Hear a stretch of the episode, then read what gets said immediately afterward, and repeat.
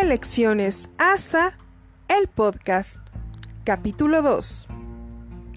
Bienvenidos, buenos días, buenas tardes, buenas noches.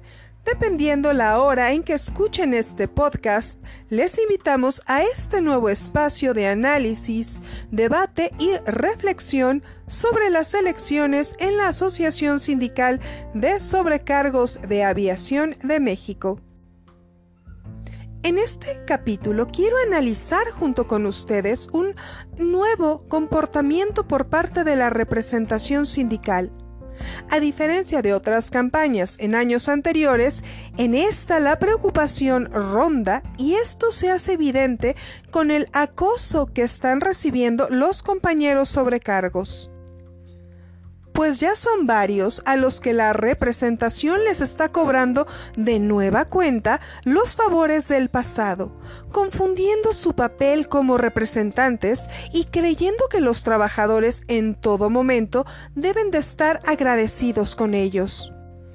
Y es que ya son varios los casos que me han compartido, donde el representante sindical le llama por teléfono al sobrecargo con la finalidad de que no olvide cómo le echaron la mano para entrar a Aeroméxico, un vuelo, un permiso, una cita en relaciones laborales o cualquier otro favor que crea el representante que el sobrecargo le debe. Pero vamos por el principio. ¿Cuál es la función del representante sindical? ¿Acaso es hacer favores? y luego cobrarlos como moneda de cambio?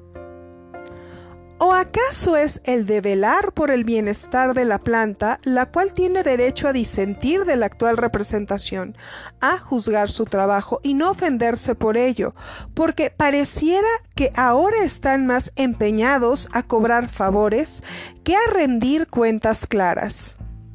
La diversidad de voces, opiniones, puntos de vista diferentes, enriquecen la vida sindical. El pensamiento único no, pues los candidatos oficiales le deben rendir pleitesía al actual secretario general y no a la base de sobrecargos. Es por ello que te invito en este podcast a reflexionar acerca de ¿a quién le deben rendir cuentas? ¿Al sobrecargos o al secretario general? Nos vemos en el siguiente capítulo. Adiós.